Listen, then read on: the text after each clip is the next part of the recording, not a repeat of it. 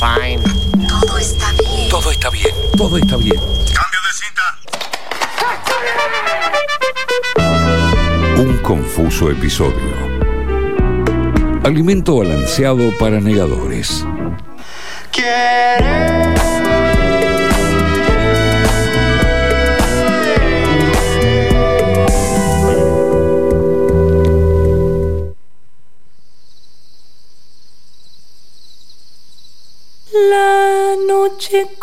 la espumita del río te está tejiendo un encaje, mi niño. La noche con la espumita del río te está tejiendo un encaje, mi niña. Escuchando del música del mañana, aunque hecha hoy y desde acá. Me encanta. para hacerte un sonajero, mi niño.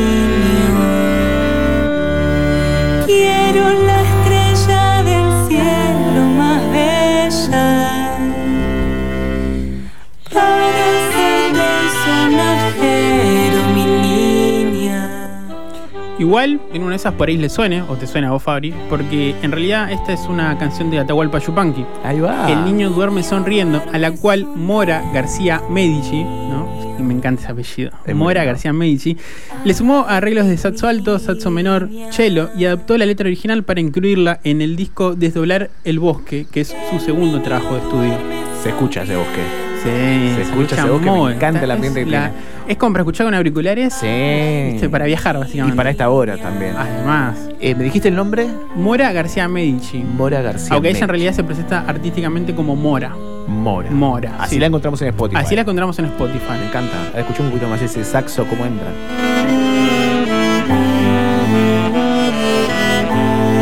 Además, si lo estás escuchando con auriculares, sentís como por la derecha viene el saxo y por la izquierda viene un violín Sí. o un chelo, la verdad que no, no, no Chelo, sé- chelo. un chelo, ¿no? Sí.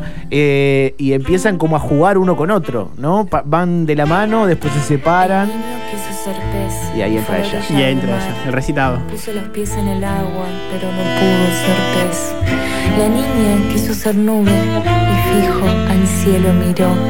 Volaba el aire en el aire. En realidad, esta canción, o esta versión, mejor dicho, integra la segunda parte de ese disco, de Sí. Doblar el Bosque, eh, que acaba de estrenar, además. Porque la primera, la primera parte de ese disco, eh, salió durante 2020. Eh, es decir, haciéndole honor al título, Desdoblar el Bosque, ahora completó una obra que armoniza folclore del futuro, electrónica y una suerte de pop experimental, ¿no? Es, es difícil resumir una etiqueta, pero ponele pop experimental. Y donde la fantasía es verdadera. Y que si yo, si yo, Lucas, Lucas Sí. Pino, o Lucas González o Pino para los amigos, Pino, Pino. eh, si yo fuese todo en Spotify, ¿vieran al final de la pantalla cuando seleccionás a los artistas y aparecen eh, nombres relacionados? Sí. Bueno, yo tal vez lo pondría Mora, como ella aparece artísticamente en Spotify. Eh, le pondría entre Mariana Michi y Bjork. Bjork. Sí. Y tiene, tiene Sería un como, sonido ¿viste? medio experimental ahí. Claro, pero mismo tiempo no resigna esa parte como orgánica, ¿viste? Esa Sí. parte folclórica de raíz. Yo, bueno, a mí me suena para llevarlo quizás más a tierra, un Lisandro Estimuño. También, pero Una... yo había pensado referencias de, de hombre, de hecho, me- resultaba mucho más fácil bus- Claro. referenciarlo, no es un Pedro Aznar, por ejemplo. Esta Sí. canción tiene algo de, de Pedro Aznar, pero Sí. no quería referenciarla en una voz masculina. Pero no tiene quizás lo de Aznar en el formato. Bueno, lo, lo siento más abstracta, ¿no? Como un, un El, isla. el canto. Isla. Claro, también, Lizarazu. también, exactamente. Y si te parece, podemos escuchar la canción que le da nombre a la obra esta conceptual y doble. Me encanta. Entro a este bosque, siento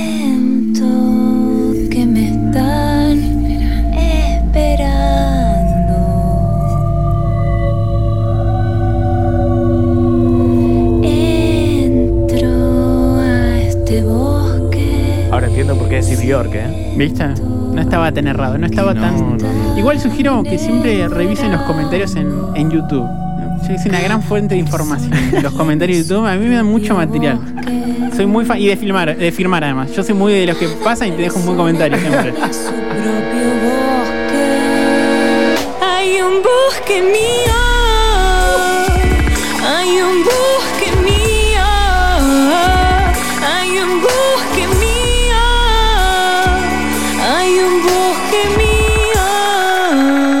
que había un comentario que decía, suena como si Bjork estuviera intentando hacer trap.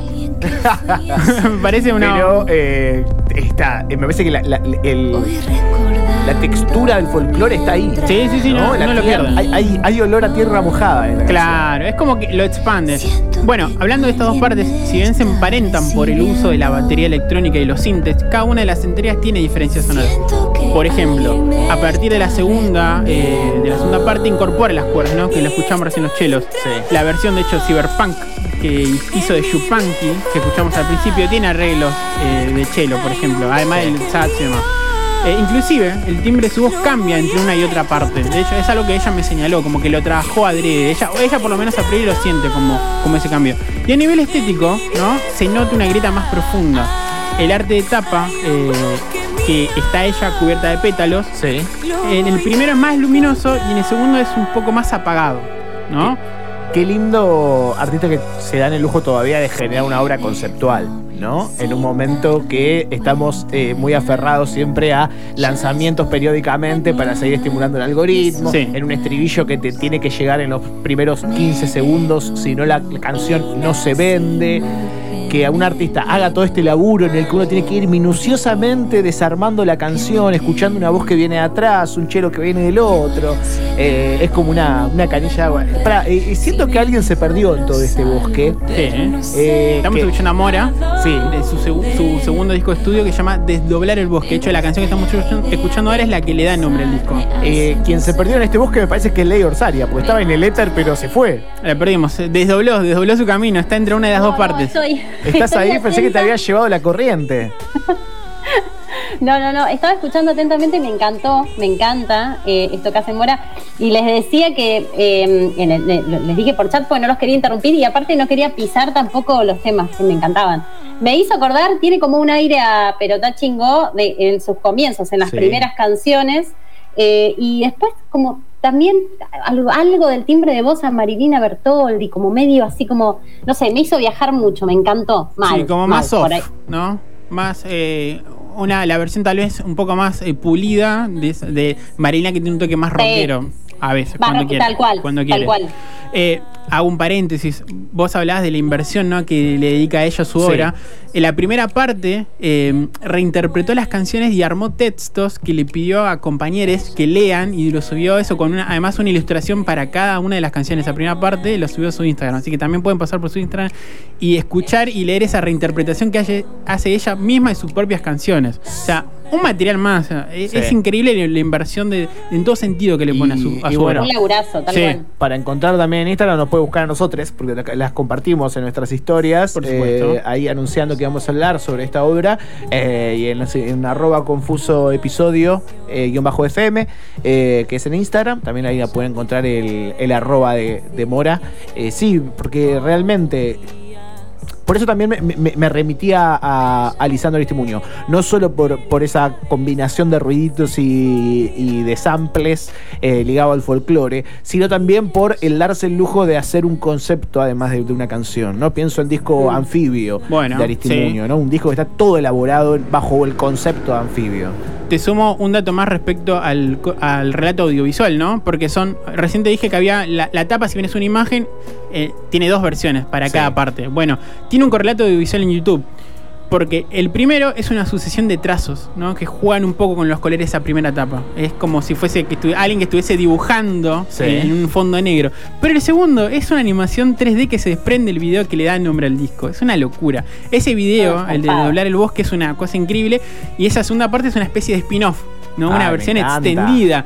Una especie, eh, don- una fantasía eh, donde es como un bosque como salido de la serie Reboot. Fabri, vos Oh, calculo sí. que lo ubicás a serie de animación que, que nos crió en un momento de Magic, Kids. Magic Kids en los 90, ¿no? Sí. Dicen que el usuario vive más allá de la red e ingresa a juegos por placer. Nadie lo sabe con seguridad, pero intentaré averiguarlo, decía la intro. Así es, es, es, es un bosque donde la fantasía es realidad, básicamente. Sí, sí, sí, sí. Bueno, y sabes que ese mundo onírico, eh, contra lo que yo podía creer, está, no está tan influenciado por la animación. Yo pensé que iba- cuando le pregunté referencia, pensé que iba a tirar alguna, no esa, no esa que es muy particular, sino algún, algo más relacionado al mundo de la animación o los dibujos. Pero no, sabes que esa, esa cosa que ella la influencia está, viene más por el lado de la narrativa de Úrsula Le Guin. Sí. la, la autora de ciencia ficción. Eh, de hecho, en la canción Juegos de Hoyitos, ella incluye una parte de un texto de la, de la autora Le Guin sobre su relación con la escritora. Sabes que le hice un par de preguntas y si querés escuchamos cómo es que ella llega a ese universo. Por favor, escuchamos.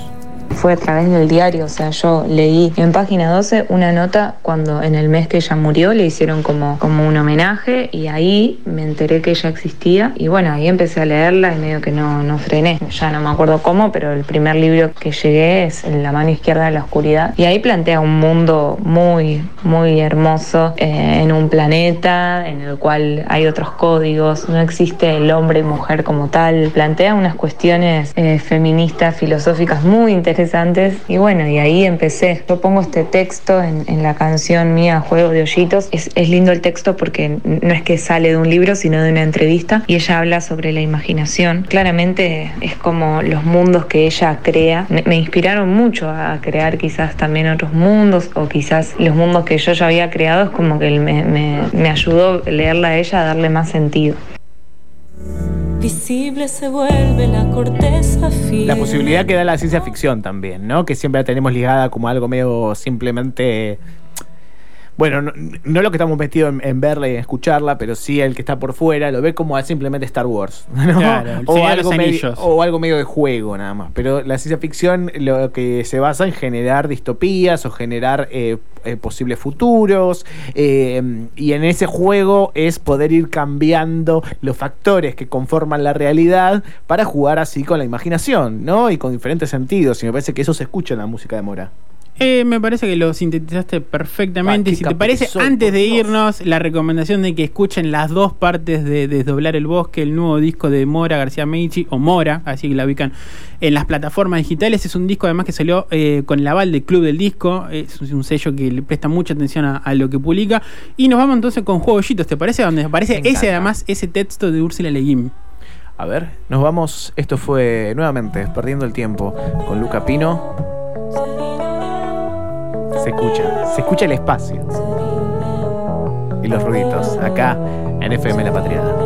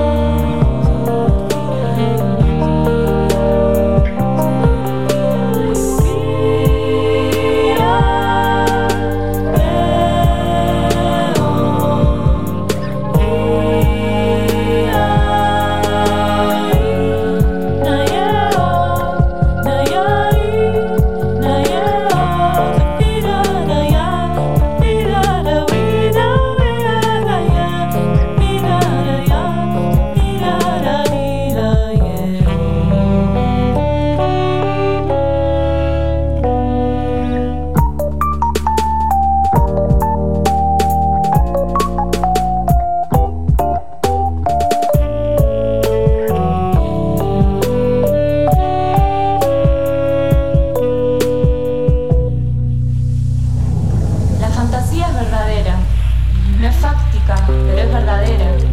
Los niños lo saben, los adultos también lo saben, y es precisamente por eso que muchos de ellos le temen. Saben que su verdad desafía, e incluso amenaza, todo lo que es falso, todo lo que es fingido, e innecesario,